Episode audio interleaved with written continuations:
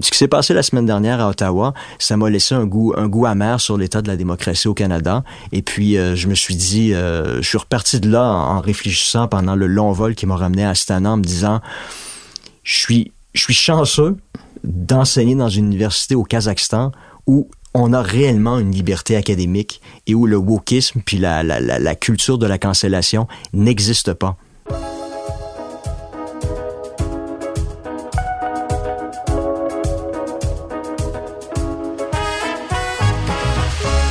Bonjour à tous et bienvenue à un nouveau numéro de contact qui vous est présenté une fois encore de notre studio parisien. Je vous le rappelle, abonnez-vous à notre chaîne si ce n'est pas déjà fait. Ça peut nous aider. En fait, ça nous aide. Et surtout, partagez cette émission si elle vous plaît. D'ailleurs, j'en suis assez certain. Avec nous, avec moi aujourd'hui, un politologue canadien qui enseigne et vit euh, avec sa famille au Kazakhstan. Déjà en soi, c'est une forme de programme, un exil volontaire, je le précise, et heureux dans un pays certes autoritaire, mais où la liberté d'enseignement et peut-être même d'expression serait, je dis bien serait, plus grande que chez nous. Point d'interrogation. À vous peut-être de faire la démonstration tout à l'heure. Euh, L'annulation, chose certaine, à deux heures d'avis de son témoignage devant un comité d'études de la Chambre des communes à Ottawa, je disais chose certaine parce que c'est du matériel pour réfléchir, euh, donne effectivement à penser qu'il euh, y aurait chez nous quelque chose qui ressemble à une culture de l'annulation. Jean-François Caron, parce que c'est ça son nom, roulement de tambour. Bonjour à vous, Jean-François. Bonjour. Bienvenue à bord de l'émission. Merci. J'ai déjà trop parlé, fait que je dirais euh, go à vous. bon, on commence par quoi? Le, Mais, euh, commençons par... Mes aventures à Ottawa ou, euh, ou le dernier livre?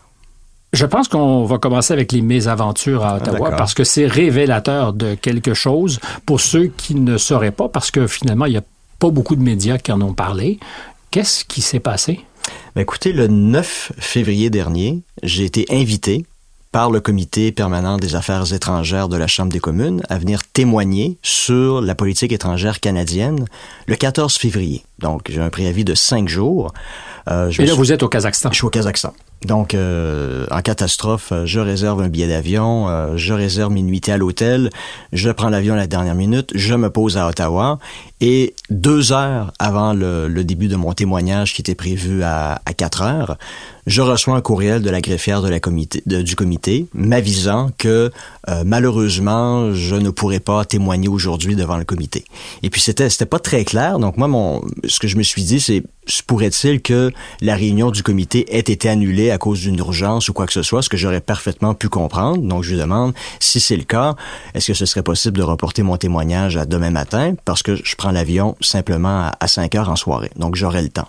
Puis elle me répond, euh, non, non, la réunion a toujours lieu. On a simplement amendé la liste de témoins et puis, euh, donc, euh, tu as été désinvité. Est-ce qu'il y a d'autres témoins qui devaient parler ce jour-là qui ont été désinvités? Mm. Pardonnez le mot. Non, non, non. J'ai été la seule personne à avoir été désinvitée euh, de la liste. Du sur-mesure. Oui, oui, ah oui, c'était très bespoke. Et puis, euh, donc, euh, j'ai aucune nouvelle du comité. Je leur demande, écoutez, quelles sont les raisons? Je pense que je suis en droit de savoir. Là. Je viens de faire 30 heures d'avion euh, pour me déplacer chez vous pour faire cette présentation-là. Et vous m'avez sollicité pour cette présentation-là. Là. C'est pas moi qui ai déposé un mémoire. Vous m'avez envoyé une invitation aucune réponse.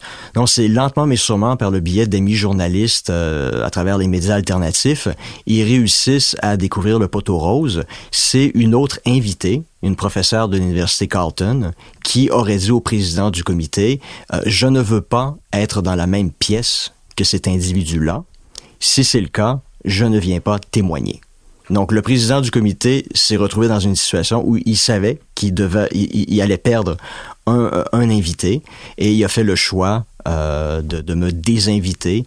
Et, et, et, à ce jour, plus d'une semaine après l'événement, euh, j'attends toujours des, euh, des, explications de la part de ce, de ce député libéral-là qui préside le comité euh, des affaires étrangères de la Chambre des communes. Zéro explication. Aucune explication c'est en tirant les verres du nez d'autres membres du, euh, du comité euh, qui, qui, qui m'ont euh, que j'ai été en mesure d'apprendre euh, d'apprendre ce qui s'était passé. Donc c'est le, le, malaise d'une professeure d'université de sciences politiques. Malaise. De, un malaise. Le malaise d'être en présence, en ma présence dans la même pièce, qui l'a amené à demander mon, mon annulation. Est-ce que je devrais sortir de notre studio parce qu'apparemment vous euh, vous représentez quelque chose de, de toxique ou de dangereux?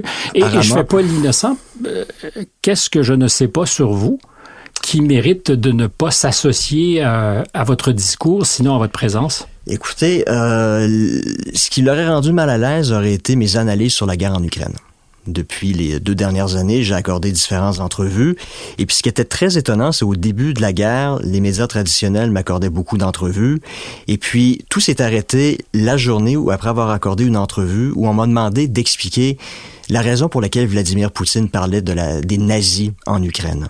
Donc moi, j'ai expliqué ce qu'on sait maintenant depuis la fameuse visite de Zelensky en septembre dernier avec euh, l'ancien combattant euh, ukrainien qui avait combattu auprès des, euh, des SS. J'ai expliqué que, ben écoutez, ce qu'il faut savoir, c'est que pendant la Deuxième Guerre mondiale, comme dans tous les autres territoires occupés en Europe, vous avez eu des populations locales qui ont collaboré activement avec les nazis. Vous avez eu des divisions SS en France, en Belgique, aux Pays-Bas. Ben, la 14e division, me semble-t-il, était faite uniquement d'Ukrainiens, non? exactement. Donc j'ai voilà, donc les Ukrainiens ont servi au sein de la 14e SS Galicie. Euh, et puis à la fin de la deuxième guerre, ils ont été impliqués dans des crimes, dans des crimes de guerre, des massacres de civils en Pologne. C'est documenté euh, historiquement. Et après la deuxième guerre mondiale, beaucoup de ces individus-là ont immigré au Canada. Et ça a toujours été un peu un, secret qu'on a tenté de conserver, mais dont on parlait toujours. Et dans les années 80, euh, le gouvernement Mulroney a ordonné la, la mise en place d'une commission d'enquête pour faire toute la lumière sur ces individus-là, lesquels avaient, avaient collaboré à la 14e SS, lesquels avaient commis des crimes de guerre. Donc, c'est la commission des chaînes, au milieu des années 80, qui a rendu son rapport euh, semi-public. Donc, la liste de noms de ces individus-là n'a jamais été rendue publique. Donc, je, je rappelais ces faits-là, tout simplement pour dire, ben, écoutez, et, et, surtout aussi, ce qui est très euh, critiqué par la communauté juive canadienne, c'est que vous avez deux monuments, un à Oakville en Ontario, puis un autre à Edmonton, euh, des monuments à la mémoire des, des gens qui ont servi dans la 14e, euh, dans la 14e SS Galicie. Donc des, des, statues, des vous avez des statues, des monuments. Donc vous avez un monument à la mémoire de Roman Shushkevich, qui, qui, dont on sait qu'il a collaboré avec les nazis pendant la deuxième guerre mondiale et qui, qui, qui est encore commémoré aujourd'hui par une certaine frange du nationaliste, euh, du nationalisme ukrainien. Donc, j'ai rappelé ces, ces faits-là, et puis je vous dis honnêtement, après cette entrevue-là, toutes les demandes, toutes les demandes d'entrevue des médias traditionnels ont cessé. Donc, j'ai compris que en expliquant quelque chose, ça, ça, pour certaines personnes, ça en venait à, essentiellement à cautionner euh, le discours de Vladimir Poutine. Puis je vois maintenant sur les réseaux sociaux des individus qui qui affirment très clairement, là, ouvertement, que je suis un agent, un agent du Kremlin, que je suis payé par le FSB, euh, et que même un individu a, écrit, ça, ce qui m'a un petit peu fait rire, que j'ai été chanceux de simplement avoir été annulé la semaine dernière euh, par le par la Chambre des communes, que j'aurais dû en fait être arrêté dès dès mon arrivée en sol canadien pour pour pour haute trahison. Donc, euh, évidemment, sur les réseaux sociaux, on voit des, euh, on lit des, des, trucs comme ça, mais ça illustre un certain malaise de la part de certains individus qui, euh, qui, qui, qui, bon, qui, qui semblent avoir une mauvaise perception de, de mon analyse de, de la guerre en Ukraine. J'ai écrit sur le sujet, je vais faire paraître au mois de mai un nouveau, un, livre sur le sujet, puis j'invite les gens à le lire, puis honnêtement, ils vont y trouver plus de critiques à l'égard de la Russie euh, qu'à l'égard qu'à l'égard de l'Occident là. Oui, mais vous conviendrez avec moi que de lire un livre, ça demande du temps, de l'énergie, des efforts, alors qu'il est tellement plus simple de, diaboliser quelqu'un sur la foi d'un tweet ou d'autres choses. Voilà, exactement. Malheureusement, c'est le monde dans lequel on vit. Le titre d'une entrevue sur un site web à la radio, euh, un peu mal tourné, les gens vont s'imaginer. Par exemple, il y a environ deux semaines, j'ai accordé une entrevue à, une station de radio de Québec et puis euh, j'indiquais par exemple qu'on parle beaucoup de l'élargissement de l'OTAN comme ayant été une cause euh, aux yeux de Vladimir Poutine, une raison pour lui d'envahir l'Ukraine, mais j'affirmais aussi qu'au cours des dix dernières années, la politique étrangère russe a pris un, un virage davantage civilisationnel et je rappelais que dans l'historiographie russe, surtout depuis les 200 dernières années, la Russie s'est toujours considéré comme étant la troisième Rome, donc le dernier rempart du christianisme contre toutes les formes de, de barbarisme. Et aux yeux de beaucoup de Russes, la Sainte Russie a une mission quasi civilisationnelle, quasi divine. Donc j'expliquais ça, puis puis je disais, vous lisez les, les, discours des dix dernières années de Vladimir Poutine, il en parle ouvertement, il fait référence à des auteurs slavophiles du 19e siècle. Donc si on se donne la peine de lire ces discours-là, on va on va comprendre que euh, ça influence énormément la politique étrangère russe. Mais le, le, le titre de l'entrevue euh, a été un petit peu mal tourné à mon avis, et ça a donné l'impression aux gens que j'affirmais que la Russie a une mission divine et elle a raison de, combattre en Ukraine l'Occident. Mais les gens ont jamais écouté l'entrevue. Si c'était donné la peine d'écouter l'entrevue, ils se seraient rendu compte que c'est pas du tout ma position. Je n'ai fait qu'expliquer un phénomène, de, un élément clé de la politique étrangère russe depuis les dix dernières années, qui s'inscrit dans un long héritage intellectuel et historique. Et pour tous ceux qui voudraient faire un procès sur ce que vous venez tout juste de dire, je me permets d'ouvrir une micro-parenthèse quand vous dites que ce discours de Vladimir Poutine est aujourd'hui beaucoup alimenté par des, des penseurs russes du 19e, euh, plusieurs étant aujourd'hui, pour de bonnes raisons, difficilement fréquentables parce que terriblement, virulemment antisémites. Absolument, absolument. D'ailleurs, le mot pogrom. Euh, les premiers pogroms ont eu lieu en Russie. Voilà, c'est pas pas anodin parce que dans le courant slavophile, il y avait euh, une dimension antisémite.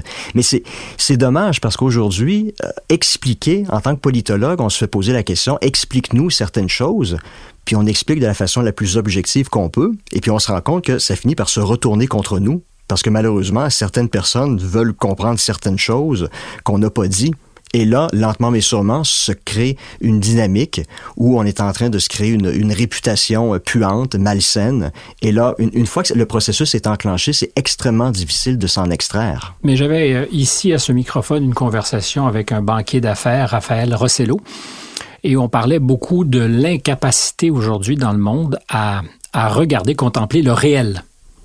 Que le réel est connoté. C'est-à-dire que si on fait l'erreur de dire que le mur derrière est blanc, alors qu'on nous explique qu'il n'est pas du tout blanc, il est noir, on fait une erreur en soulignant ce qui est réel, parce qu'il y a un discours orienté. Est-ce que vous pensez qu'il y a un peu de ça dans ce qui vous est arrivé ou des procès d'intention qui vous sont faits? Je pense qu'il y a deux ans, au début de la guerre en Ukraine, il y avait un, mouvement de ralliement autour du drapeau. Et je pense que tout discours, quel qu'il soit, qui tendait à valider euh, la, la, la, thèse, les discours de Vladimir Poutine, automatiquement était associé à de la propagande. Donc, le moment était peut-être pas propice au début de la guerre, il y a deux ans, pour, pour dire ces choses-là, mais qui, à mon avis, devait être dite. Est-ce que c'est pas le meilleur moment, justement, quand les esprits sont les, les plus échauffés, qu'il est important peut-être à ce moment-là de penser, je fais attention en disant rationnellement, mais disons froidement? Oui, mais malheureusement, à ce moment-là, j'ai l'impression que les émotions ont pris le, le dessus sur la raison. Et puis euh, j'ai des bons amis qui euh, on, avait on avait des discussions et puis euh, ils, ils, avaient tendance eux aussi à, à m'accuser d'être pro-russe dans mon analyse. Mais je mais écoutez, moi je, je vis dans ce milieu-là depuis presque dix ans. Je côtoie des gens qui ont qui ont émigré de la Russie, qui me parlent de ce pays-là. C'est c'est pas l'idée que j'ai davantage raison que toi parce que je, je vis dans la région, mais j'ai une perspective qui est différente, qui je pense mériterait d'être d'être entendue deux choses à la lumière de ce que vous avez dit tout à l'heure. Avez-vous déjà été payé par les services secrets russes? Non. Est-ce que vous le jurez? Je le jure sur la tête de mes trois enfants. Avez-vous déjà pensé être naturellement sympathique à Vladimir Poutine? Absolument pas. Absolument pas. Je, me décris plutôt, on le voit, je pense, dans mon livre Homo super, Superstes comme un, un libéral classique pour moi, et en fait, ce que je trouve déplorable, ce qui me rend triste, c'est de voir la, trajectoire euh, dans, vers laquelle l'Occident est en train de se diriger. Euh, Puis c'est un peu, euh, on revient un petit peu à ce qui s'est passé euh, la semaine dernière à Ottawa. Moi, ce que je dis aux individus, oui, vous avez raison de dire qu'en démocratie, au Canada, au Québec, partout ailleurs, les élections sont libres et compétitives. Ce qui est radicalement différent de sociétés autoritaires je le conçois. Il y aura des élections, par exemple, en mars en, Russie. On sait très bien qui va remporter l'élection après le premier tour. On n'aura pas, ils n'auront pas besoin d'un deuxième tour. Vous n'avez pas d'hésitation? Non, je pense que je m'attends à ce qu'il y ait environ entre 80 et 85% d'appui euh, lors du premier tour. Donc, c'est pas une démocratie comme on l'entend, nous, idéale. Non, parce que sur ce point-là, sur le plan procédural, les élections sont clairement pas libres et compétitives. Et si pour les, j'ai l'impression pour les, beaucoup de gens en Occident, c'est la démocratie se résume à ça d'être en mesure de pouvoir voter lors d'élections libres et compétitives. Moi, ce que je leur dis, c'est, mais qu'est-ce qui se passe entre les quatre ans qui séparent les élections? Et lorsque je regarde ce qui s'est passé la semaine dernière à Ottawa, le malaise d'une personne à mon égard a entraîné ma, mon annulation qui est une forme, qui est, qui est une forme de censure. Et lorsqu'on voit aussi, j'ai des collègues qui travaillent dans des universités euh, nord-américaines qui me disent que, en fait, ce qui t'est arrivé, toi personnellement, nous, on le vit au jour le jour. Cette, cette, cette euh, culture de la cancellation, on, la vit quotidiennement. Et lorsque je, mets bout à bout tous ces, ces petites anecdotes là, ensemble, je me rends compte qu'il y a une vague de fond qui est en train de se dessiner en Occident, qui mène les sociétés occidentales lentement mais sûrement dans une, dans une direction qui est, qui, qui est autoritaire. Alors revenons, si vous le voulez, dans, dans, quelques instants à ce parallèle intéressant que vous faites entre notre vision de ce qu'est un modèle démocratique et ce qui se passe ailleurs dans des régimes plus autoritaires, puis les périodes entre les élections, est-ce qu'elles sont plus ou moins démocratiques? Et retournons quelques instants à Ottawa pour ce qui s'est passé. Donc, pour avoir probablement, c'est votre lecture de, de ce qui s'est euh, déroulé euh, avant votre témoignage, pour avoir eu des propos euh, dans des entretiens dans les médias canadiens sur la guerre en Ukraine, une professeure à l'Université Carleton, Madame Carvin, pour ne pas la nommer, a estimé qu'elle ne pouvait pas partager avec vous l'espace de, de communication. Qu'est-ce que ça dit de l'enseignement aujourd'hui, si ça dit quelque chose? Parce que j'aurais présumé, moi, que quand on est professeur, on veut au contraire se frotter à des gens qui pensent pas exactement comme nous. Si encore vous ne pensez pas comme elle, parce qu'il est peut-être possible que vous auriez eu plein, plein de, de points de convergence. Oui, oui, c'est ça qui est le plus paradoxal. Non, l'université, c'est la science. Puis dans la science, il y a constamment des remises en question. Il doit y avoir des oppositions. Le malaise fait partie du monde académique on est constamment critiqué pour nos thèses, pour nos arguments. Ça, ça fait partie de la game, ça fait partie du jeu. On doit l'accepter. Donc à partir de, ce serait comme finalement un joueur de hockey qui dirait, ben écoutez, moi, euh, je suis pas à l'aise d'avoir euh, deux défenseurs devant moi, donc euh, j'exige que l'équipe adverse n'ait que, que trois joueurs sur, la glace, puis nous on va, en, on, va en avoir. Ça serait moins intimidant. Ça serait moins intimidant. J'aurais moins de malaise. Mais c'est un petit peu ça ce qui se passe en ce moment dans les, les campus nord-américains. Cette idée-là que la moindre petite chose qui nous rend mal à l'aise, nécessairement euh, va entraîner l'annulation, la cancellation de certains discours. Au final, vous vous retrouvez dans un monde où il y a certaines théories, certaines thèses qui sont complètement évacuées et, vous, et on peut légitimement se poser la question, quelle est la valeur des, des, des, des diplômes universitaires euh, de, de, de, de, qui, qui, qui sont imprimés par ces universités-là? Vous en doutez? Ben, je commence à en douter certainement. Puis de toute façon, vous avez vu au cours des dernières années euh, des professeurs à McGill, à l'Université d'Ottawa, qui ont, euh, qui, ont été, qui ont été attaqués pour avoir... Euh, annulé. Annulé, pour avoir fait lire certains, certains livres dont le titre était... proscrit. Proscrit. Mais une histoire à l'Université McGill qui m'a bien fait rire, c'était dans le cours de littérature où la professeure a été annulée. Les, une étudiante en entrevue dans un... Dans la, et c'était dans la presse, l'étudiante disait à la journaliste, dans ce cours-ci, une étudiante se spécialise en littérature, elle disait, dans ce, dans ce cours-ci, j'ai été surprise d'apprendre que Céline Dion était antisémite. Et là, en lisant l'article, on se dit, mais c'était Céline, évidemment, pas Dion. Exactement. Donc, vous avez une étudiante qui fait un bac en littérature, qui ne connaît pas Louis-Ferdinand Céline. Donc, sur ce qu'il a fait pendant la Deuxième Guerre mondiale, c'était un collaborateur, c'était dégueulasse. Mais si on, si on s'en uniquement à son style littéraire, c'est fantastique. Voyage au bout de la nuit, c'est fantastique. Donc, dans un cours de littérature, on, est tout à fait légitime de faire lire à des étudiants l'œuvre. Ou pas. Parce qu'on en est un peu à poser la question de ce qu'il faut ou non dissocier l'homme, parce que généralement ce sont des hommes, de l'œuvre. Oui, mais si on fait une spécialisation en littérature, il me semble tout à fait normal de connaître les différents styles littéraires. Quels auteurs ont marqué le, le, ton, ont, créé des, des, des, moments révolutionnaires dans la littérature? Et on peut très bien expliquer, ceci étant dit, vous devez savoir que sur le plan personnel, euh, Louis-Ferdinand Céline N'était pas une personne respectable pour telle ou telle raison, mais ça enlève absolument rien à son œuvre. Euh, et, lorsque donc vous avez des étudiantes qui, qui graduent de l'université McGill, qui est pas une université euh, qui, qui, est mal classée là, dans les classements internationaux, bien au contraire, qui vont graduer avec un diplôme en littérature sans savoir qui est Louis Ferdinand Céline. Pour moi, c'est ce serait comme un étudiant de sciences politiques qui graduerait de mon université sans connaître Aristote, Platon ou Machiavel. Ça, pour moi, c'est inconcevable de pouvoir euh, contempler la pensée politique en étant hémiplégique littéralement, c'est-à-dire en choisissant d'éliminer un certain nombre de personnages clés. Exactement. Euh, et, ça renvoie aussi à l'idée, on, on, peut aussi légitimement se poser la question, quel est le type d'enseignement que ces individus-là donnent à leurs étudiants? Euh, moi, j'enseigne le cours à chaque année Introduction à la pensée politique. Et je fais toujours cet exercice-là à la fin de la session. Je demande aux étudiants, selon vous, le professeur est-il libéral ou marxiste? Parce que moi, tous les auteurs, je les enseigne avec le même enthousiasme, peu importe qui ils sont.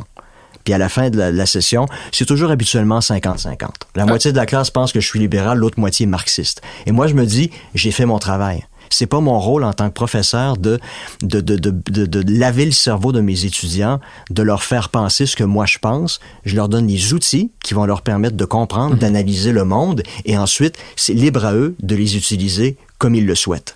Pour moi, c'est ça la conception de l'enseignement universitaire. Et lorsque je regarde ce qui se passe dans les campus nord-américains, je me pose légitimement la question euh, si c'est le même type d'enseignement qui y prévaut. Et il n'a jamais oublié que the truth lies in uh, the eye of the beholder, uh, c'est-à-dire qu'on est aussi pour beaucoup fonction de la subjectivité de celui qui analyse ce que nous faisons ou disons. Effectivement. Donc vous avez, moi j'ai des, des étudiants de 18-19 ans devant moi euh, je leur enseigne deux fois par semaine, puis je le vois dans leurs yeux. Là. Ils me regardent, puis certains sont fascinés parce que je dis, il y a une espèce de forme d'idolâtrie, mais il faut pas en tirer profit. Au contraire, il faut en être conscient et dire, ça peut être dangereux si je n'agis pas de la bonne façon. Vous parliez de McGill et de cette bonne réputation en Amérique du Nord, sinon dans le monde. Harvard était, était une des universités qui avait la meilleure réputation.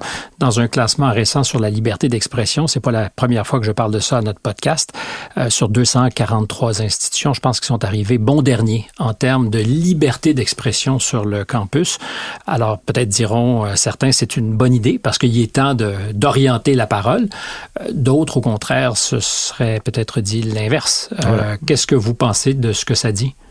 Ben, euh, c'est comme je vous dis, c'est une dynamique qui s'est enclenchée depuis plusieurs années, qui malheureusement, je crois, ne va pas cesser.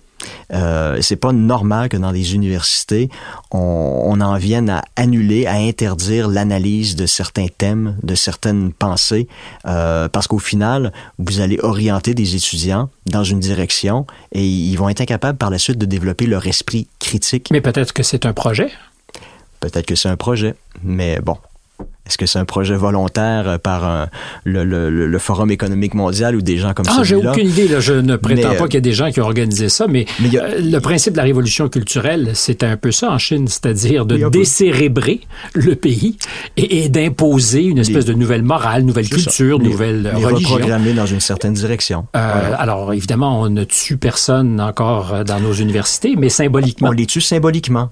Mais au final, imaginez, si on vous tue symboliquement, euh, les étudiants euh, manifestent à chaque, à chaque fois que vous, vous, essayez de donner une conférence. Ils ne s'inscrivent plus à vos cours, déposent euh, presque mensuellement des plaintes aux ressources humaines contre, contre vous pour avoir tenu un discours supposément malaisant. Au final, qu'est-ce qui va se produire avec ces individus-là?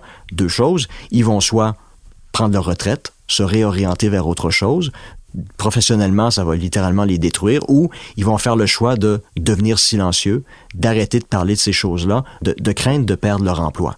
Donc, à quelque part, qu'est-ce qui reste de l'individu après avoir subi un traitement comme celui-là? Où est la liberté? Au contraire, c'est une espèce de, goulag euh, euh, virtuel. Les gens sont pas dans les faits physiquement emprisonnés, mais ils savent qu'il y a toujours une épée de Damoclès au-dessus de leur tête qui peut les, euh, leur créer des problèmes à n'importe quel moment. Je rigole parce que là, je me dis que vous avez lu le dernier livre de Boc Côté quand vous me citez le goulag. Oui, ben c'est une belle image. C'est une belle image parce que surtout euh, dans, l'espace post-soviétique euh, où j'habite, moi, à quelques kilomètres d'Astana, il y a un goulag très célèbre. Peut-être que les gens le connaissent pas, mais c'était le goulag des conjointes, des femmes, des ennemis de, de, de, de l'Union soviétique. Donc, par exemple, la femme du maréchal Tukhachevski, qui avait absolument rien fait, mais comme son mari avait été arrêté, exécuté, elle a été déportée euh, à Astana, euh, un goulag qui se trouve à environ une dizaine de kilomètres euh, du lieu où j'habite. donc, pour moi, cette image-là est très parlante.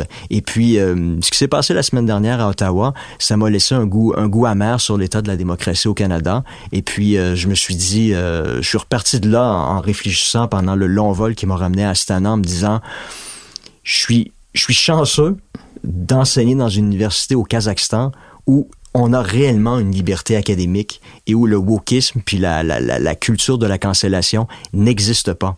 J'ai eu des discussions d'ailleurs avec la... Et là, les gens vont arrêter immédiatement en vous écoutant et vont dire ça aucun sens. Je, je, sais, mais les gens devraient m'écouter au contraire. Nous, on a une, charte euh, spéciale de la part du gouvernement qui nous garantit notre, notre liberté par rapport au ministère de l'Éducation. Alors, est-ce que vous pourriez et je vais au filet pour, vous interrompre là-dessus, euh, parce qu'on apprécie beaucoup parmi mes auditeurs les fois où j'interromps mes invités.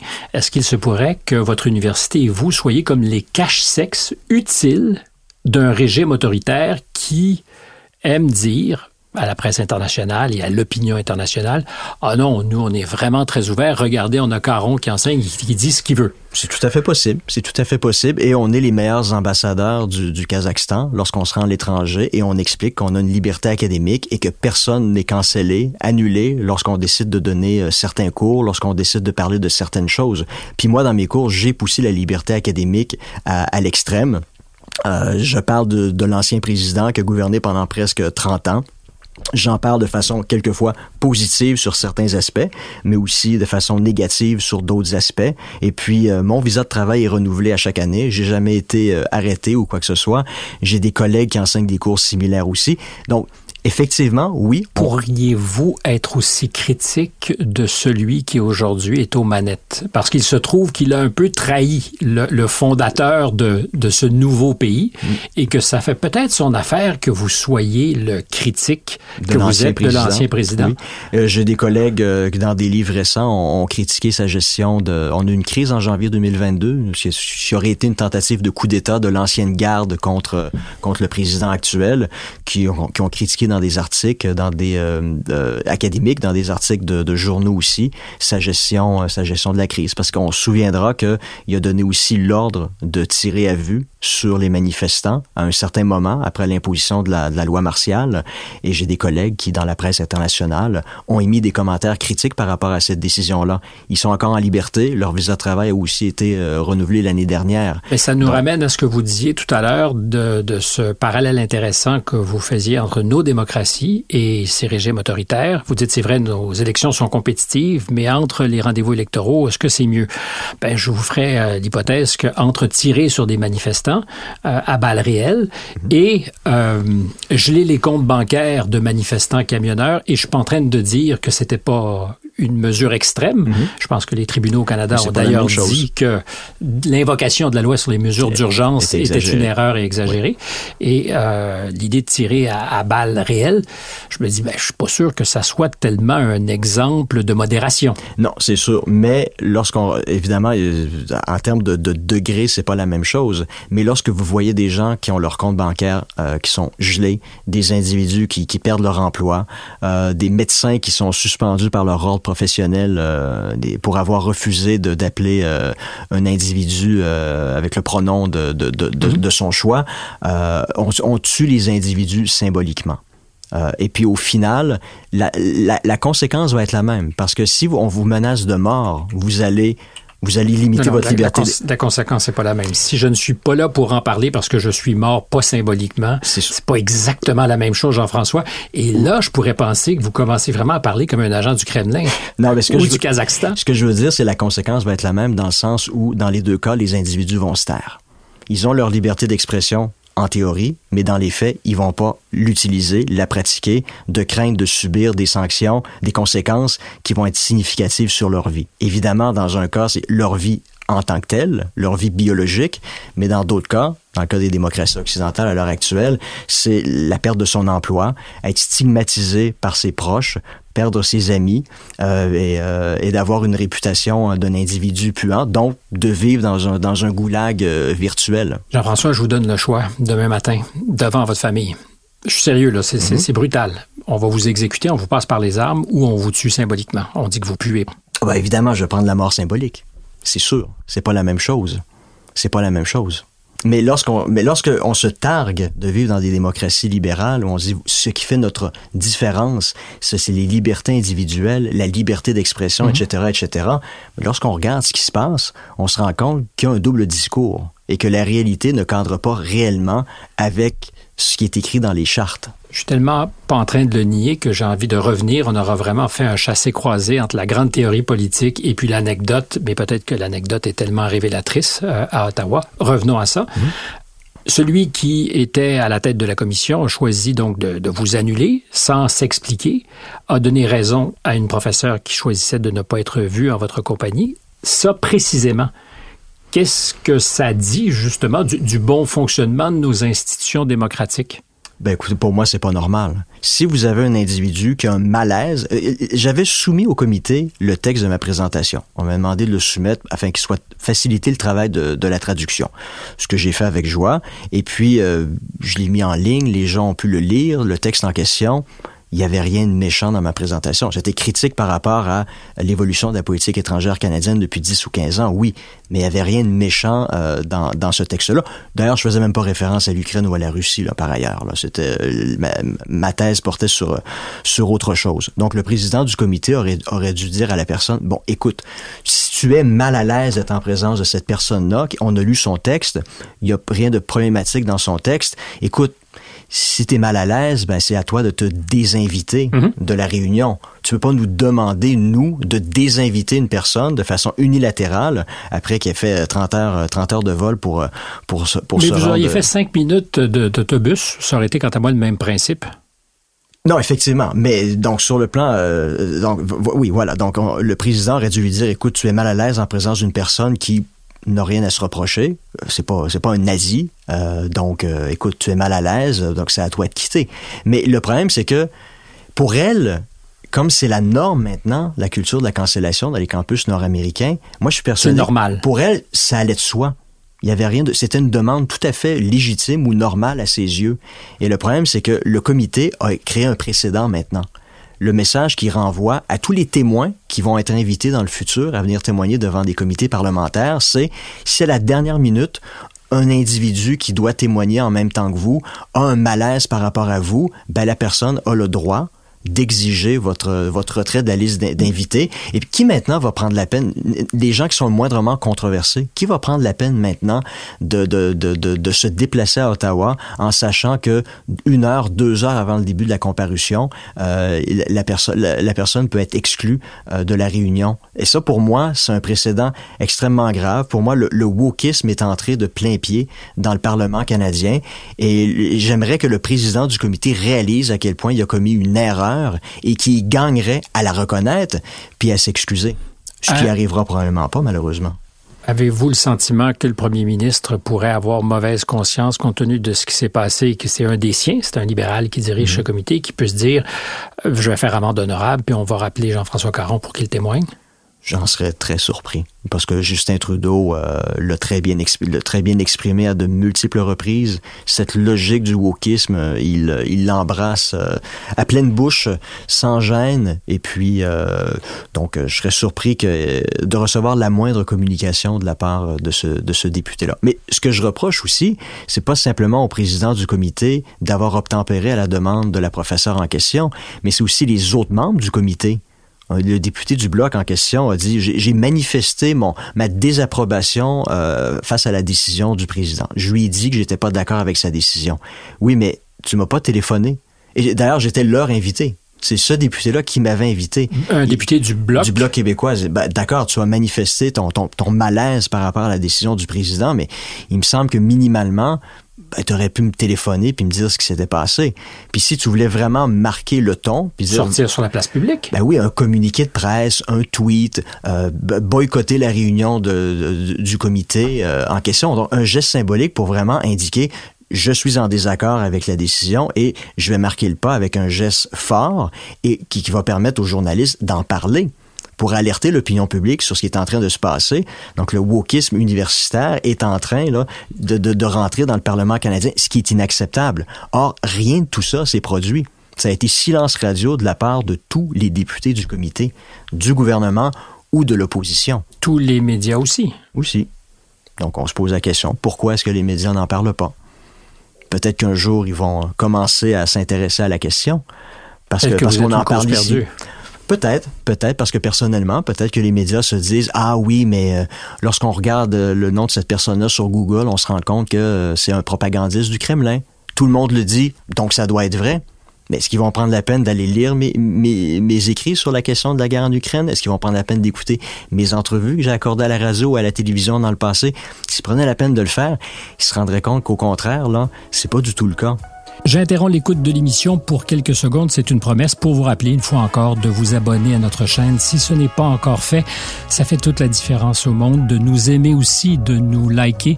Les algorithmes nous ont à l'œil et vous pouvez faire la différence. Vous pouvez aussi nous suivre sur tous nos réseaux sociaux si on se donnait la peine de s'intéresser à votre vie, on verrait qu'en 2014, vous n'avez pas été titularisé à l'Université de Moncton. Là, vous me faites, euh, pour ceux qui nous regardent pas, vous m'avez fait la, petite grimace un instant, mon grand. Là.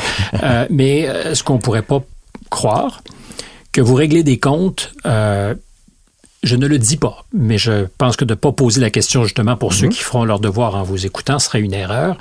Euh, que vous réglez des comptes effectivement avec le monde universitaire qui a refusé de vous titulariser et que vous avez à ce moment-là choisi, vous, de vous exiler et de nous faire des pieds de nez du Kazakhstan en disant euh, Regardez les amis, c'est tellement mieux ici, on m'aime, j'ai une vie, je suis bien payé. Est-ce qu'on est bien payé quand on est professeur au Kazakhstan? On, est, on a le salaire qu'on gagnerait dans une université nord-américaine. C'est comparable. C'est comparable, oui. Donc une centaine de milliers de dollars par année. Environ, oui. OK. Non, en fait, ce qui s'est passé à l'université de Moncton, euh, moi, j'ai été embauché en 2011 ou 2012. J'ai travaillé là deux ans et demi ou trois ans. J'étais sur des contrats d'un an.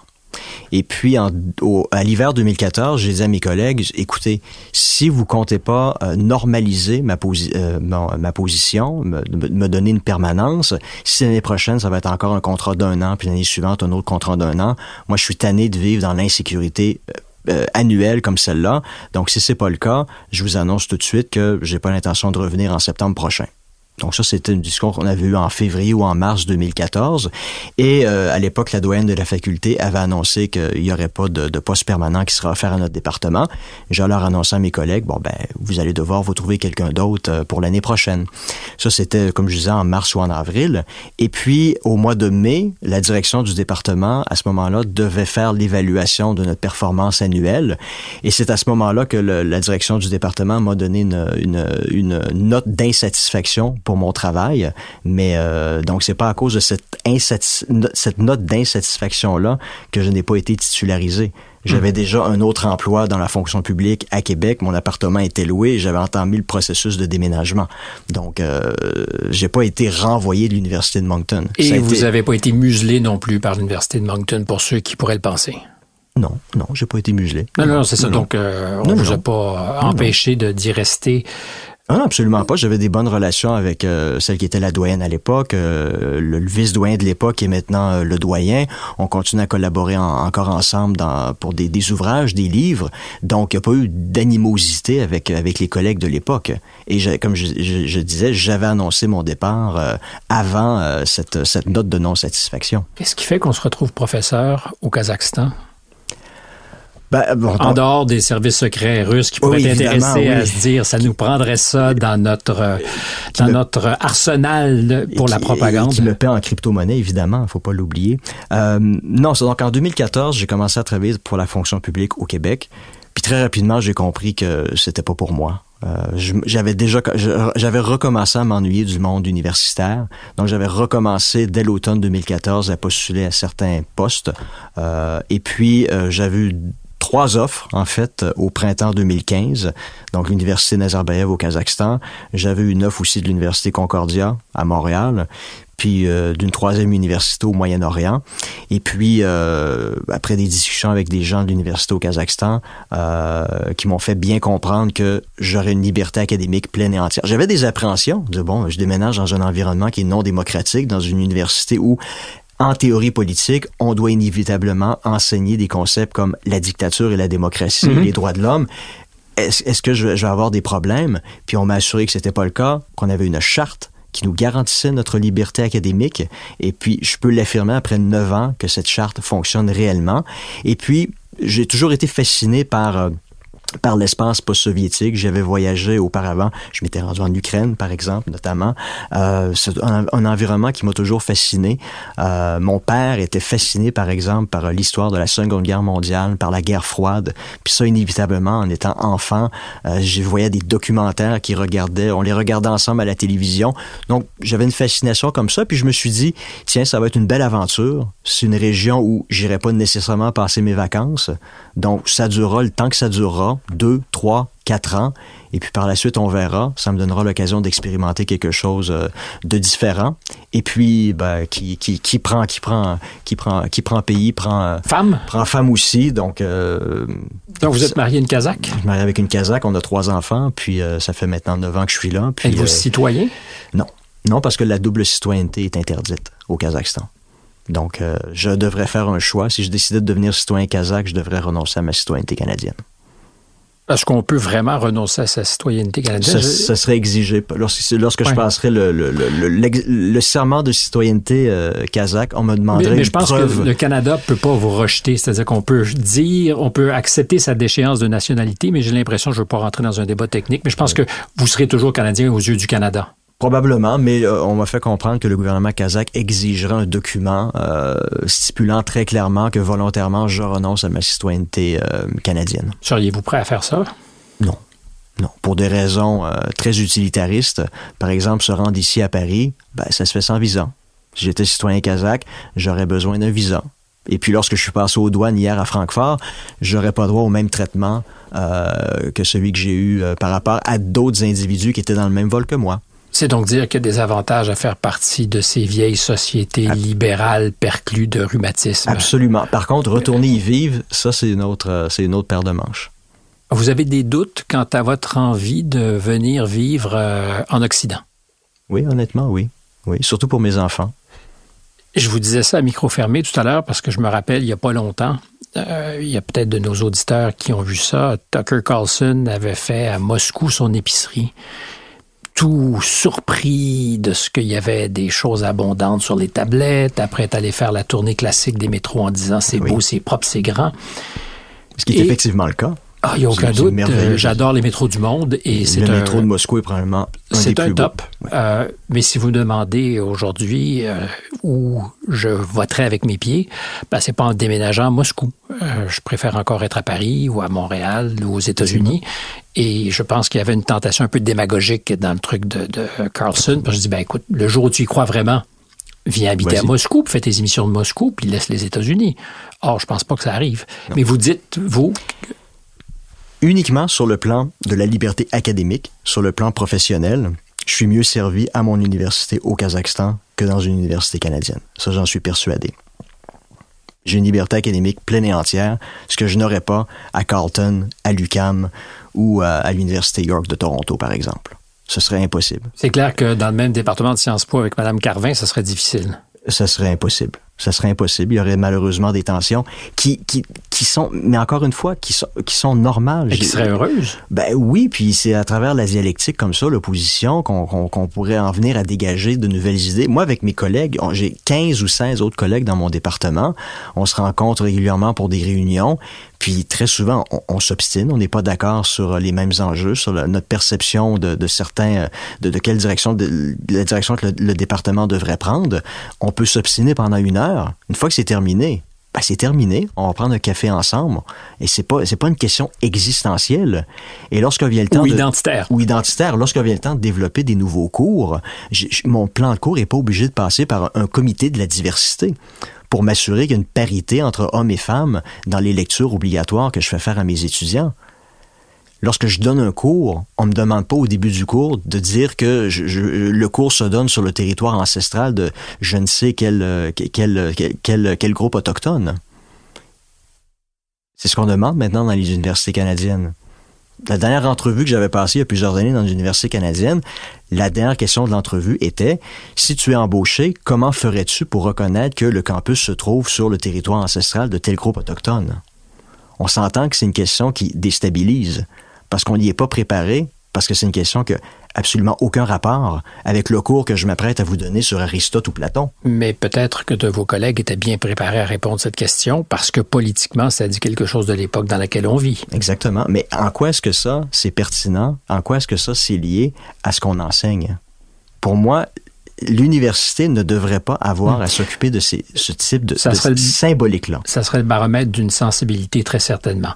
Euh, j'ai envie de revenir, c'est un jeu de ping-pong entre nous, mais tout à l'heure, j'ai oublié de vous poser une question quand on était encore à Ottawa, puis je vous promets qu'on revient euh, au Kazakhstan chez vous. Ce qui est arrivé avec ce comité, est-ce que ça indique, ça dit qu'il est possible, d'une certaine manière, en amont, de façonner la politique étrangère du Canada en permettant d'exclure ceux qui pourraient ajouter à la réflexion? Parce que c'est un peu ce qui s'est passé. Oui, ben une chose est sûre, ce que j'avais à dire n'a pas été entendu. Est-ce que ça va être pris en compte dans les dans les conclusions du, euh, du rapport du comité? J'en doute. Or, ce que j'avais à dire, c'était basé sur presque dix ans d'observation de politique étrangère canadienne ou occidentale en Asie centrale ce qui, à, mes yeux, aurait été extrêmement éclairant pour les gens qui façonnent cette politique-là. Alors, Go, c'est une parenthèse que je vous ouvre, puisque vous n'avez pas pu vous faire entendre à Ottawa. Vous aurez peut-être pas davantage d'oreilles attentives ici, j'en sais rien, mais euh, prenez une chance. Ben, écoutez, en 1995, euh, Jean Chrétien, dans un document sur la politique étrangère canadienne, avait évoqué trois piliers principaux sur lesquels la politique étrangère devait mhm. se fonder. Premièrement, la prospérité par le biais du commerce, des échanges. Deuxième pilier, la sécurité humaine, la sécurité globale. Troisième pilier, la promotion des valeurs canadiennes. Bon, ce qui est en soi parfait si on est en mesure de maintenir un équilibre entre ces trois piliers-là. Or, ma thèse, c'est que depuis les 10-15 dernières années, le seul pilier qui prédomine maintenant, c'est celle de la promotion des valeurs canadiennes. Or, parmi ces valeurs-là, ben, vous avez des valeurs, par exemple, la promotion euh, des, euh, pour la reconnaissance, l'accommodement des groupes, des membres de la communauté LGBT, ça fait, c'est un élément central de la politique étrangère canadienne. D'ailleurs, dans la lettre de mandat de Justin Trudeau à Mélanie Joly, ça figure en, en belle place je te demande, la lettre de mandat, c'est voici ton mandat, je te demande de prioriser tel, tel, tel aspect. C'est écrit noir sur blanc. Mais en quoi ça serait problématique?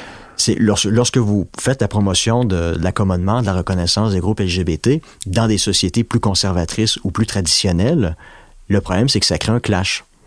Ça renvoie le message auprès des, des membres de ces sociétés-là que vous vivez dans le passé, vous êtes arriéré, vous devez évoluer, comme nous voulons que vous évoluiez dans notre direction, parce que le Canada a développé aussi cette idée-là de, j'appelle ça du cosmopolitisme enraciné. On aurait développé chez nous euh, la, la, voie du futur pour pour l'humanité. Donc l'idée de la société post-nationale où tous les groupes peuvent être reconnus et accommodés, on a l'impression que c'est la voie. Beaucoup de Canadiens ont l'impression que c'est la voie vers laquelle toutes les autres sociétés devraient devraient tendre, devraient évoluer.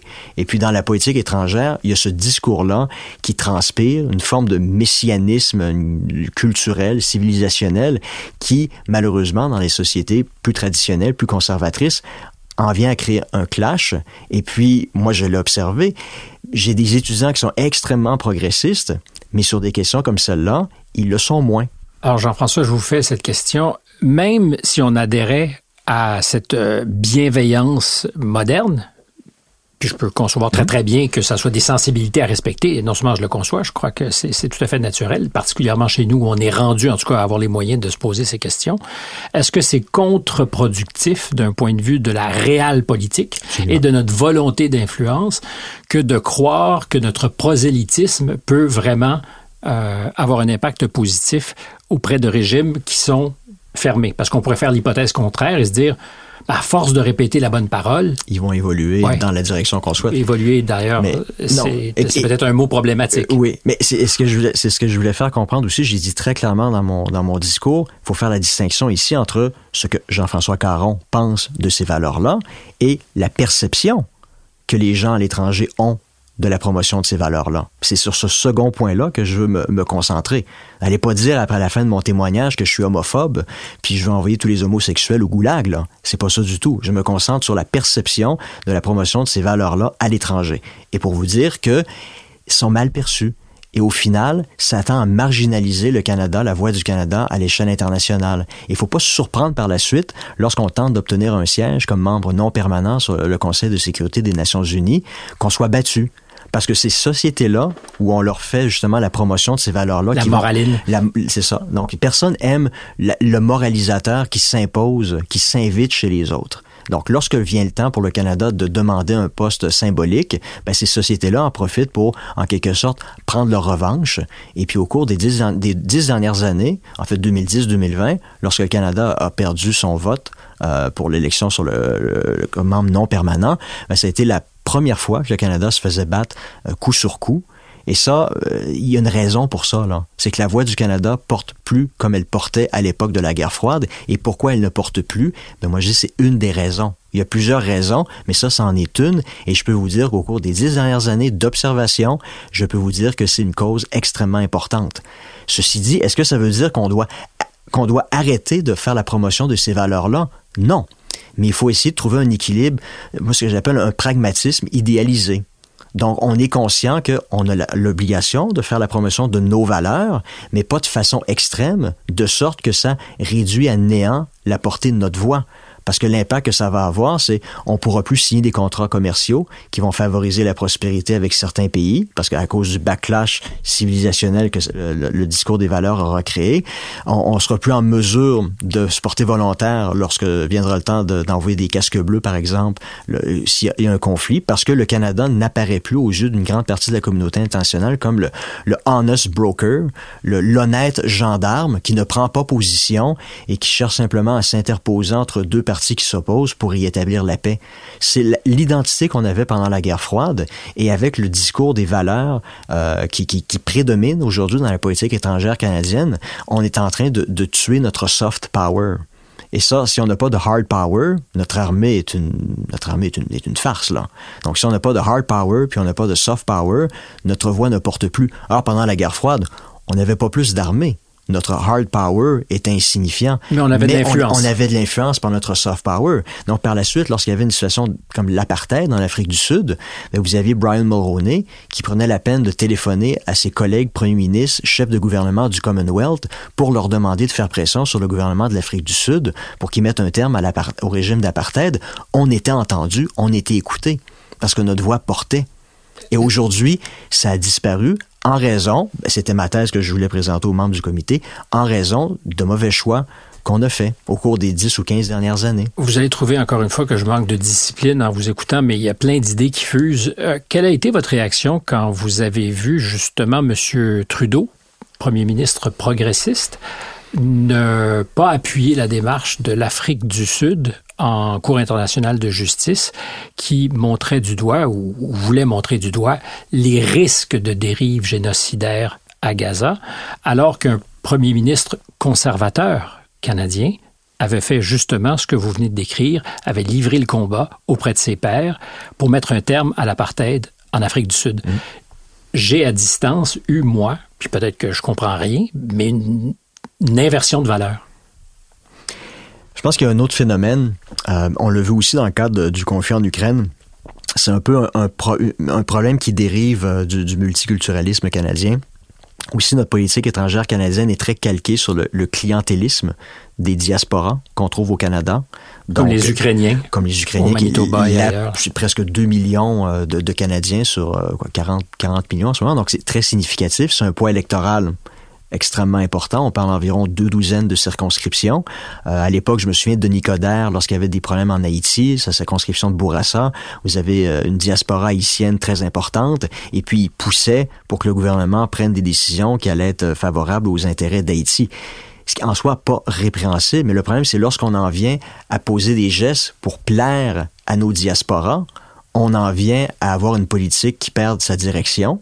Et puis lorsque vous avez des groupes comme les, les, les, les Palestiniens ou la communauté arabe avec une communauté juive, toutes les deux importantes au Canada, ben ça fait en sorte que maintenant le, le, pays est incapable de prendre position parce que si on prend position pour l'un, on va s'aliéner le vote des autres.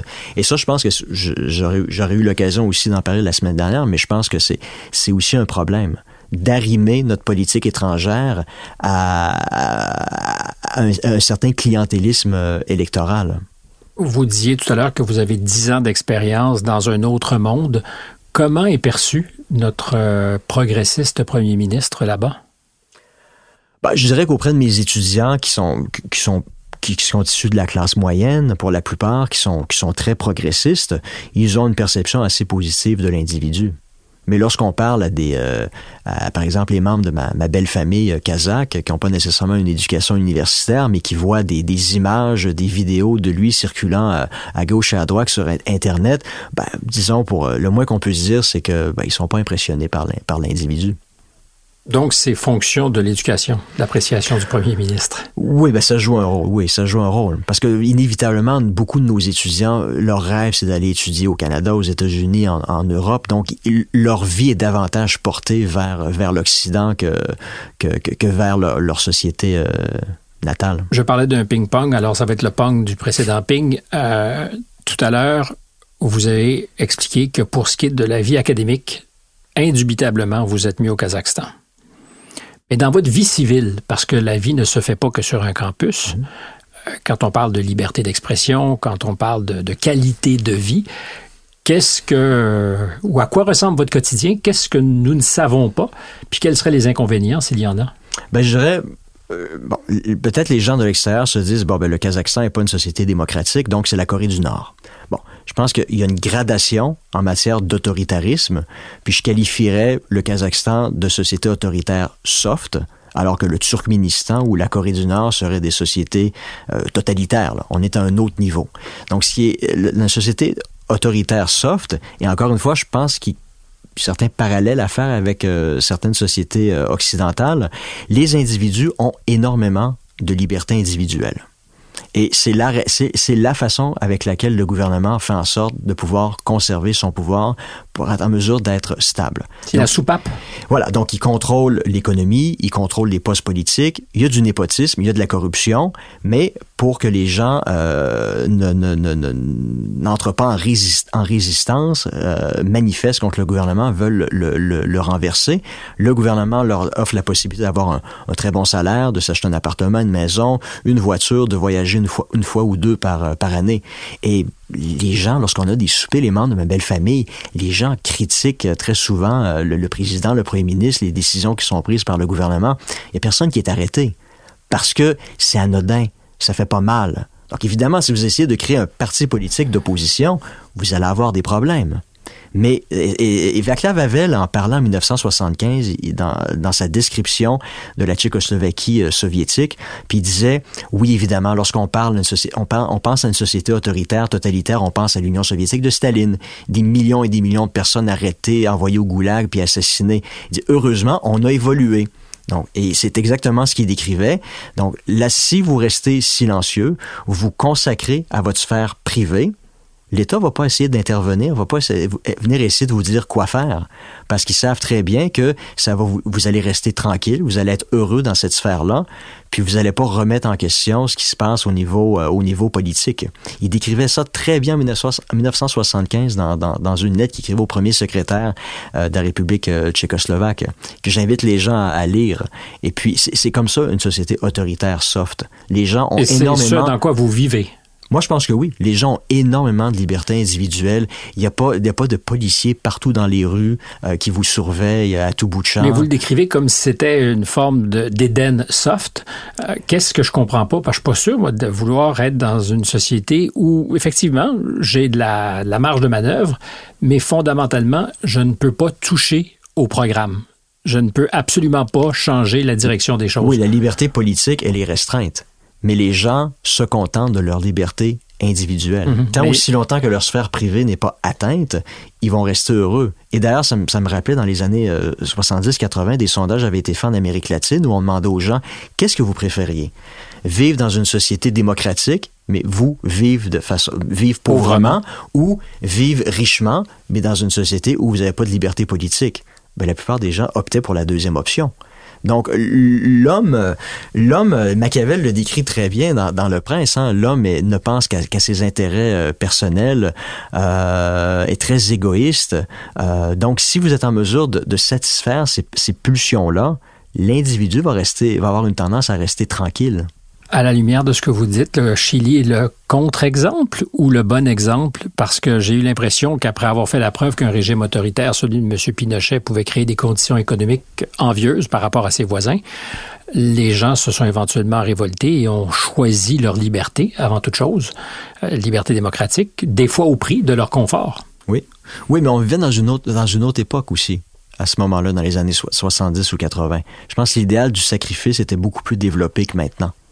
J'en parle un peu dans mon dernier livre. On vit dans une société où euh, l'esprit sacrificiel a un petit peu disparu. Et les individus vont être davantage, davantage portés à se concentrer sur justement leur, leur, leur confort, euh, leur privilégier leur confort personnel. C'est une des choses que vous avez dénoncées pendant la crise du COVID au Canada, parce que vous mhm. avez écrit dans les journaux, j'ai l'impression que votre position a évolué ou n'est pas très claire, parce qu'en juillet 2020, vous dites euh, il faudrait maîtriser les forces intrinsèquement déstabilisatrices de l'égoïsme, alors mhm. que tout un chacun voulait avoir son petit régime et refusait l'autorité centrale ou du Père Legault ou d'Ottawa. Et là, j'ai eu en vous lisant, la certitude que vous auriez aimé qu'on ait plus de poignes, qu'on ait un prince plus fort et qu'on fasse taire les, les citoyens en mhm. disant arrêtez, là, vous allez respecter la ligne du parti. Or, aujourd'hui, quand je vous entends parler de la crise du COVID, c'est pas le même discours exactement. J'ai l'impression que là, vous êtes à dire on a exagéré. Oui et non. Il faut, faut, faut, se, faut, se reporter à l'époque en, Oui et non, vous savez que c'est un départ de réponse inquiétant. Oui, c'est ça. Parce que vous êtes en train d'acheter les deux côtés de la clôture. Oui, mais faut se reporter à l'époque en, février-mars 2020. On avait un virus inconnu qui venait d'une société qui était euh, fermée, la Chine. Aucune collaboration de la part du gouvernement chinois. Vous vous souviendrez sûrement aussi peut-être du, médecin chinois qui avait dénoncé mm-hmm, ce qui mm-hmm. se passait. Un type de quoi? Jeune. Jeune, trentaine d'années, euh, branché de partout en sueur, qui finalement euh, décédé du virus. Donc, les images et le manque de collaboration du gouvernement chinois renvoyaient l'idée qu'on était en train d'entrer dans un, dans un, on était en train de vivre un scénario hollywoodien des pires films où il y avait des épidémies qui étaient en train d'éradiquer une partie importante de la planète. Donc, à ce moment-là, devant l'inconnu, oui, il était nécessaire d'imposer des mesures. Mais très rapidement, on aurait dû réaliser quelle était la véritable menace du virus. Et c'est graduellement au cours des mois, des semaines, des mois qui ont suivi l'imposition des, premières mesures de confinement qu'on aurait dû réaliser que en fait, les gens les plus susceptibles de mourir de ce virus-là constituent en réalité une partie très, très, très infime de la population. Mais je suis pas en train d'instruire votre procès. Ceci étant dit, et je vous interromps là-dessus parce que je vous vois plaider la cause, mais est-ce que vous avez changé d'opinion? Parce que c'est ce que moi, en vous lisant très scrupuleusement euh, pendant la, crise, parce que vous dites, il y a un avant et un après. On pourra revenir là-dessus. COVID pour l'Occident et peut-être pour le monde. Mais c'est comme si d'abord vous avez eu cette tentation totalitaire dire attention, ça, ça prend euh, pas totalitaire, mais disons euh, oui. Donc l'État a une responsabilité de protéger ses citoyens de façon façon façon proportionnée. Mais rapidement aujourd'hui, vous êtes arrivé à la conclusion qu'on a peut-être aussi créé des précédents qui vont nous faire mal longtemps. Ah oui, ça oui, ça oui. On pourrait revenir, mais sur, sur, ce point-là très précis, euh, lorsqu'on on s'est rendu compte quelle était la nature réelle du virus, les mesures auraient dû être levées comme ça a été le cas, comme ça a été le cas chez nous euh, par, par ailleurs. Mais le fait est que moi, ce que je, je privilégie, c'est la liberté individuelle, c'est fondamental, c'est important. Le problème, c'est que l'individu doit aussi être un citoyen responsable. La liberté responsable. La liberté responsable. L'individu ne vit pas seul au milieu de nulle part, il vit en compagnie d'autres individus. Et si l'individu veut être en mesure de préserver sa liberté autant que possible, il doit aussi être conscient que ses gestes peuvent avoir un impact sur la vie, la santé des autres. Ce qui aurait dû être, ce qui aurait, ce qui aurait dû être la normalité pendant le, le, COVID, en sachant quelles étaient les catégories de population les plus susceptibles d'être atteintes, de mourir du virus, les gens auraient dû restreindre mmh. certains comportements par eux-mêmes. Donc, si vous avez une toux, puis vous avez votre père ou votre grand-père dans un CHSLD, c'est peut-être pas le bon moment d'y aller où les CHSLD auraient pu imposer des tests COVID euh, avant euh, s'assurer que les individus n'étaient pas contaminés ou d'aménager des espaces plus aérés afin de minimiser le plus possible les risques de contamination. C'est ce qui aurait dû être le cas. Mais ça n'a pas été le cas. Mais nous ne sommes euh, plus que des monstres d'égoïsme, c'est ce que vous dites, et on se concentre sur notre seul bonheur. Oui, et, c'est ce qui a permis au gouvernement de justifier l'imposition de certaines mesures, parce que vous avez malheureusement des individus qui se sont comportés de façon irresponsable la citoyenneté irresponsable. Donc, vous avez des individus qui, euh, ça a été rapporté dans les médias, une personne qui avait été détectée positive hmm. au COVID, qui, euh, qui, qui, qui, allait se promener dans, dans, dans, des, dans des, centres de, de, résidence pour personnes âgées.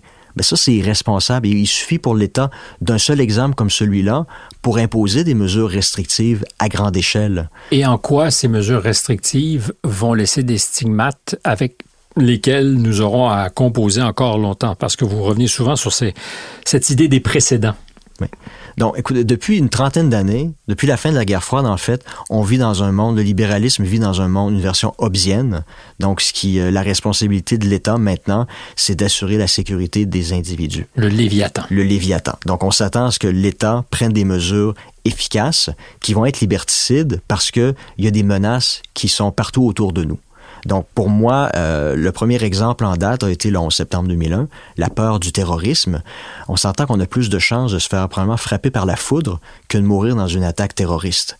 Donc, regardez depuis le 11 septembre 2001 l'ensemble des mesures qui ont été mises en place. L'état d'urgence a été imposé euh, en, France entre 2015 et 2017 pour contrer la menace terroriste. Des, euh, des, des, des, euh, des, des, décrets ont été imposés. Aux États-Unis, l'état d'urgence depuis 2001, en fait, ça n'a jamais le dérougi. le Patriot Act, exactement. Donc, et, et graduellement, ces mesures-là qu'on dit d'exception, qui ne doivent être que temporaires, ont souvent tendance à devenir permanentes.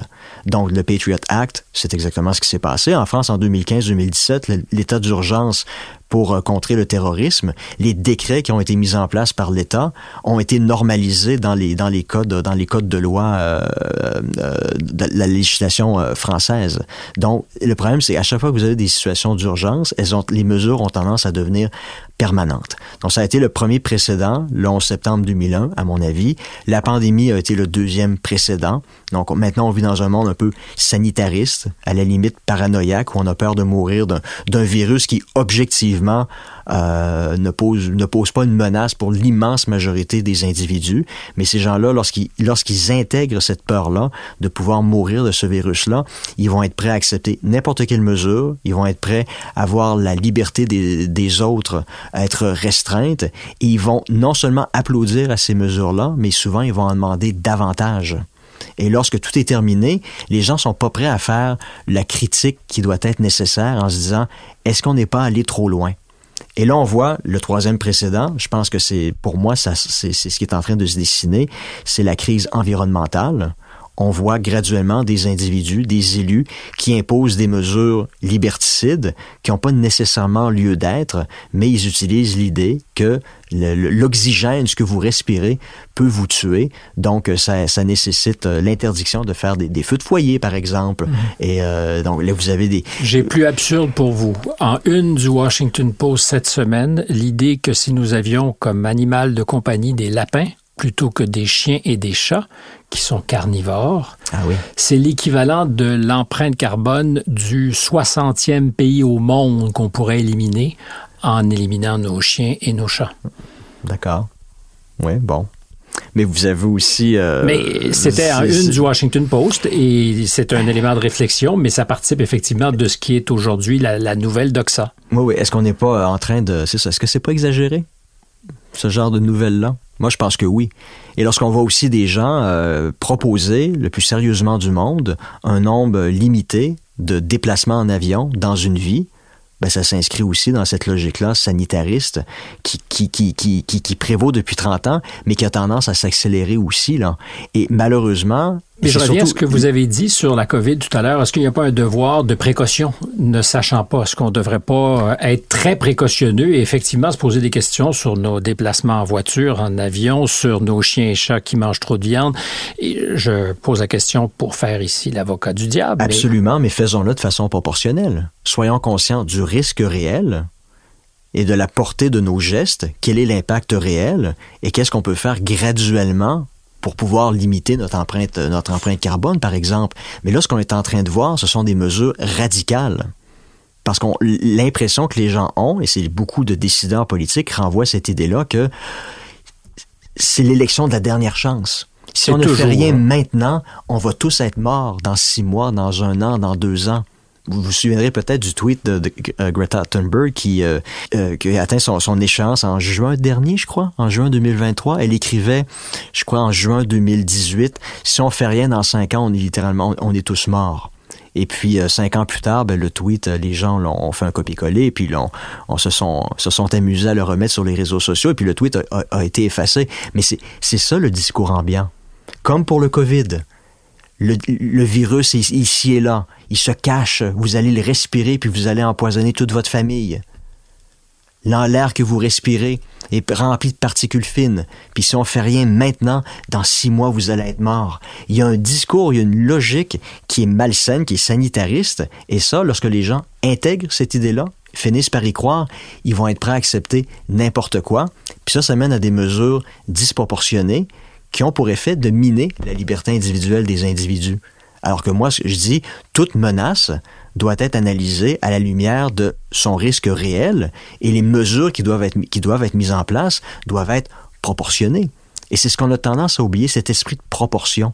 On est dans des dérives où euh, moi je serais même pas surpris que dans quelques années on en vienne euh, à bannir les piscines dans la cour arrière de certains individus parce que il va y avoir un nombre euh, important, un certain été, de, jeunes enfants qui vont se noyer. Et certaines personnes vont dire c'est un risque, c'est trop dangereux, on doit bannir ci ou ça. mais dans quel genre de société ça va, ça va mener les, les gens qui vivent dans cet état d'esprit-là?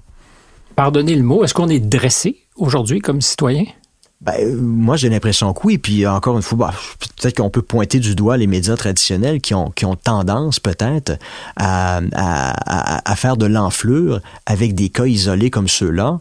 Et, euh, et, et, ça crée ça crée une panique euh, ça, ça, finit par créer une panique ambiante à l'intérieur de la société et ces individus là une fois bien dressés vont en venir à exiger les mesures les plus disproportionnées les plus exceptionnelles qui soient pour un risque qui est pas nécessairement si important que ça là. Mais peut-être que la liberté finalement c'est pas si le fun que ça.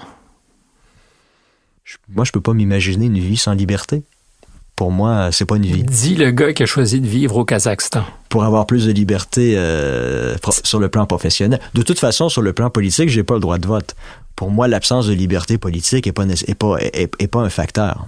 Mais vous avez commencé en disant qu'il faut pas confondre le droit de vote et ce qui se passe entre les élections quand on parle de liberté. Oui, mais le droit de vote, par exemple, au Canada, c'est une fois aux quatre ans moi, c'est la, la démocratie pour moi, c'est un iceberg. L'élection, c'est la petite pointe. Oui, c'est ce que je dis. Mais donc, vous pourriez dire, ben, je peux pas voter au Kazakhstan, mais je peux agir sur l'espace démocratique d'autres façons.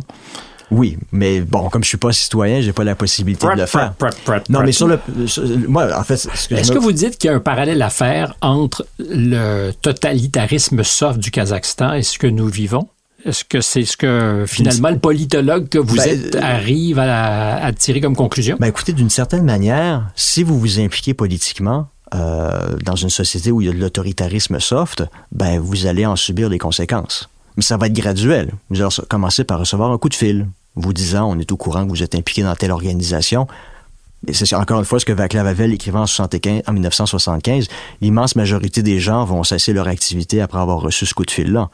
Et puis si les gens ne comprennent pas, ben euh, vous allez vous faire filer dans la rue par un individu qui vous allez le reconnaître très facilement, vous allez savoir que c'est un policier là. La personne va faire exprès pour être reconnue, pour que vous sachiez que vous que vous, que, mhm. vous que vous êtes suivi. Puis encore une fois, les gens vont restreindre leur activité politique. Regardez ce qui se passe avec la culture de la cancellation. Si vous avez des propos qui sont les moindrement critiques, les moindrement controversés, vous allez, vous allez développer une réputation d'un individu puant, d'une personne malveillante, d'un complotiste, d'un coucou, d'un agent du Kremlin ou quoi que ce soit. Vous allez psychologiquement être atteint. Professionnellement, il va y avoir des conséquences. Puis au final, vous allez limiter votre liberté. Vous allez limiter par vous-même votre liberté d'expression. Comme les gens dans une société autoritaire soft vont limiter par eux-mêmes leur liberté d'expression après avoir reçu un coup de fil mm. euh, d'un individu qui en sait pas mal, euh, qui en sait pas mal sur votre, sur votre vie. Donc, pour moi, il y a un parallèle. Même mécanique. Oui, c'est la même mécanique. Qu'on le, qu'on, le veuille ou non, moi, je vois qu'il y a une dynamique euh, assez, euh, assez similaire qui est en train de se produire euh, dans les sociétés, dans les sociétés libérales occidentales. Et ça, j'espère que les gens vont le réaliser et se dire, vous savez, la démocratie, c'est aussi la tolérance, la capacité d'accepter des discours divergents, d'accepter la controverse, tolérer le malaise par rapport à autrui, vivre avec, entrer dans une relation dialectique avec, avec les gens, s'opposer à eux de façon, de, façon civilisée, évidemment. C'est ça la démocratie. Mais lorsque vous voyez des, euh, souvent des médias, euh, des médias traditionnels où vous avez des panels avec trois ou quatre personnes, puis vous écoutez les discussions, puis vous vous dites, ben, c'est pas vraiment un débat. Ces gens-là disent tous la même chose, là. Pourquoi? Ben parce qu'il n'y a pas de discours d'opposition qui est réellement euh, euh, sur ces canaux-là. Comme les gens ont peur des conséquences lorsqu'ils s'impliquent politiquement dans des sociétés autoritaires soft. Mais comment se fait-il que plein de gens intelligents ne, ne nomment pas et ne voient pas ce que vous dites? C'est-à-dire vont plutôt vous faire remarquer qu'entre les quatre personnes sur le panel que vous étiez à caricaturer, il y avait au contraire une redoutable divergence de point de vue et que c'est vous qui l'avez mal apprécié. Bon, c'est une question de, perception de tout un chacun, mais, mais je pense que beaucoup de débats que j'ai eu l'occasion de voir au cours des dernières années, des derniers mois, les oppositions n'étaient pas réellement là. là. C'est quoi le risque à ne pas voir justement euh, ou entendre des points de vue divergents? Parce que je crois beaucoup à ça. C'est ce qu'on fait ici. C'est ce que j'aime entendre. Je suis pas toujours d'accord avec mes invités. Je ne veux pas être d'accord avec mes invités. C'est pas ça le sens de toute façon de l'exercice. C'est de prendre le risque de s'exposer à des, des idées qui sont pas nécessairement les siennes. Puis si elles sont bonnes, de les embrasser. Puis si elles sont pas bonnes, de se conforter mm-hmm. dans, dans notre position. Je pense qu'il y a aussi une mécanique. Lorsque les gens perdent l'habitude d'entendre, que ce soit à la radio ou à la télévision, des, des personnes qui, qui s'obstinent, un véritable débat, ben les gens se disent ben c'est plus normal. Lorsque le discours ambiant, c'est un discours unanimiste, ben ça devient la nouvelle normalité. Et lorsqu'un individu arrive avec un discours divergent, de contradiction, ça devient anormal. Et au contraire, il devient normal à l'esprit de, beaucoup de ces individus-là de vouloir faire taire cette personne-là. Et la solution facile, c'est de caricaturer la personne sans avoir à entrer en débat avec lui ou avec elle. Il suffit simplement de dire c'est un coucou, c'est un complotiste, c'est un trumpiste, c'est un agent du Kremlin, fin de la discussion. Et ça, à un moment donné, là, est-ce que c'est vraiment ça la démocratie? Cocher toutes ces cases? Euh, pour l'agent du Kremlin, oui. Pour l'agent du Kremlin, oui. Coucou un peu? Non, je, non, celle-là, je, je l'ai jamais entendu. Non, Trumpiste, Trumpiste non plus, parce que je suis pas pas personnellement un, fan de, Donald Trump ou, de ses méthodes, qui me, laisse en fait plutôt, plutôt indifférent. Puis je trouve ça très malheureux que les Américains vont se retrouver avec un, choix probablement entre Trump et, Biden. Euh, beaucoup de gens disent, vous savez, pour les Américains, c'est un peu euh, revenir à choisir, devoir choisir entre la, la chlamydia ou la gonorrhée. C'est pas vraiment une solution euh, optimale pour pour la société américaine. Avant de vous laisser, parce que vous êtes pas très très loin de la Russie, on vient de franchir la ligne. On est maintenant dans la troisième année de la guerre en Ukraine.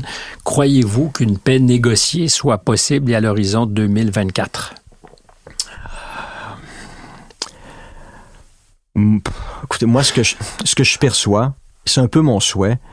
Euh, J'ai pas l'impression que la paix va être possible en Ukraine c'est mon espoir. J'espère que le conflit va se, va, va, se diriger vers un conflit gelé, un peu un scénario à la coréenne. Euh, on sent en ce moment l'armée ukrainienne est un peu, euh, je ne sais pas utiliser le mot déroute, mais euh, cède du terrain très rapidement. Malmené. Et malmené. Euh, ils sont en manque de matériel, en manque d'hommes. Euh, la situation peut s'avérer au cours des prochaines semaines devenir très critique pour eux. On sait qu'au cours des derniers mois, ils ont construit une ligne de défense qui est à peu près l'équivalent de la ligne russe Surovikin. Si cette ligne de défense-là est en mesure de contrer euh, ce qu'on s'attend être la prochaine contre-offensive russe, si ça peut être le cas, euh, le conflit de facto va se geler sur des lignes, les lignes de front qui vont se dessiner au cours des prochaines semaines. Et lorsque de part et d'autre, l'Ukraine et la Russie vont réaliser qu'ils sont plus en mesure de conquérir du terrain, euh, c'est ce qui pourrait amener, à mon avis, à un gel du conflit. Mais les demandes de Vladimir Poutine à l'égard de l'Ukraine sont, sont assez significative. Euh, et ça serait étonnant que les Ukrainiens soient en mesure de les, de les accepter. Donc, ben, la Crimée. Écoutez, la, Crimée, la région de Luhansk et Donetsk, pour moi, sont, sont perdus. Je, je, ne vois pas de quelle façon l'armée ukrainienne va être en mesure de repasser à l'offensive au cours des prochaines semaines, des prochains mois ou des prochaines années. Ils ont essayé en juin dernier, l'été dernier, euh, la ligne surovikine s'est révélée impénétrable. Euh, je vois pas en quoi une contre-offensive nouvelle l'année prochaine ou dans deux ans va échanger quoi que ce soit. Euh, pour moi, sur le plan militaire, euh, l'Ukraine a fini de faire des gains territoriaux. Euh, au cours de la dernière année, ils ont perdu, je crois, c'est 1000 km carrés aux mains des Russes. Et puis là, la perte est en train de, commencer à s'accélérer de manière, assez importante. Donc, donc, je pense que les Ukrainiens, beaucoup d'Ukrainiens, je pense, ont compris que ces territoires-là étaient perdus.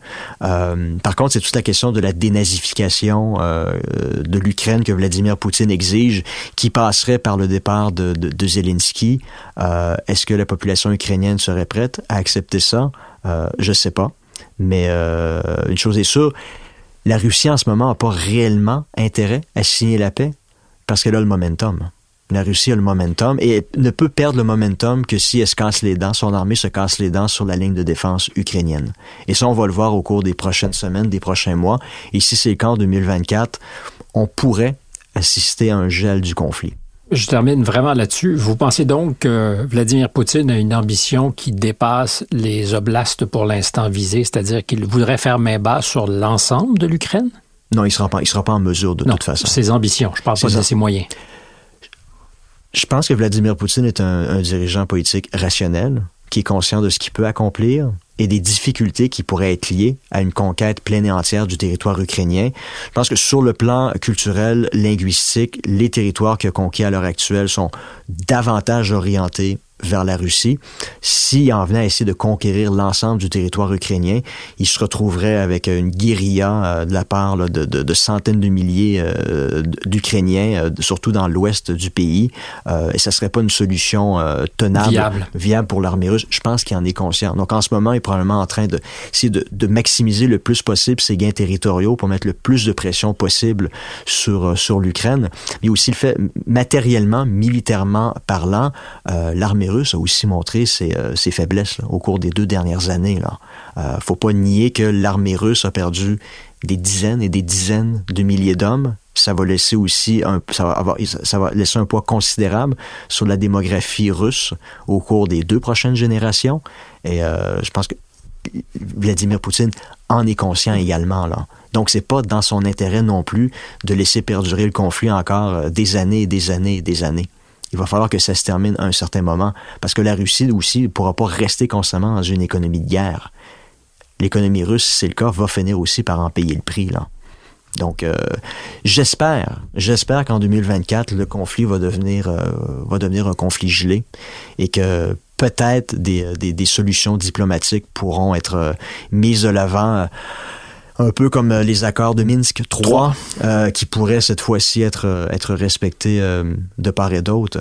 Mais, mais vous savez, Vladimir Poutine disait à l'époque, si je voulais, mon armée serait à Varsovie puis à Bucarest en 48 heures.